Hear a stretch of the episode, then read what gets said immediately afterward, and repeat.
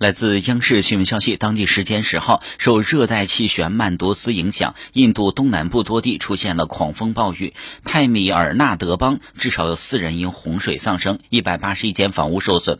该邦首府金奈有四百棵树连根拔起。当天，金奈机场有十架次的航班被取消。安德拉邦当天的降雨达到了两百五十八毫米，部分道路因洪水中断。印度气象部门表示，热带气旋曼多斯九号晚间登陆，以每小时七十五公里的风速穿越海岸，东南部的泰米尔纳德邦、安德拉邦等地经历了狂风暴雨。九号，上述地区已经发出了红色警报。十号中午，热带气旋曼多斯已经减弱为低气压。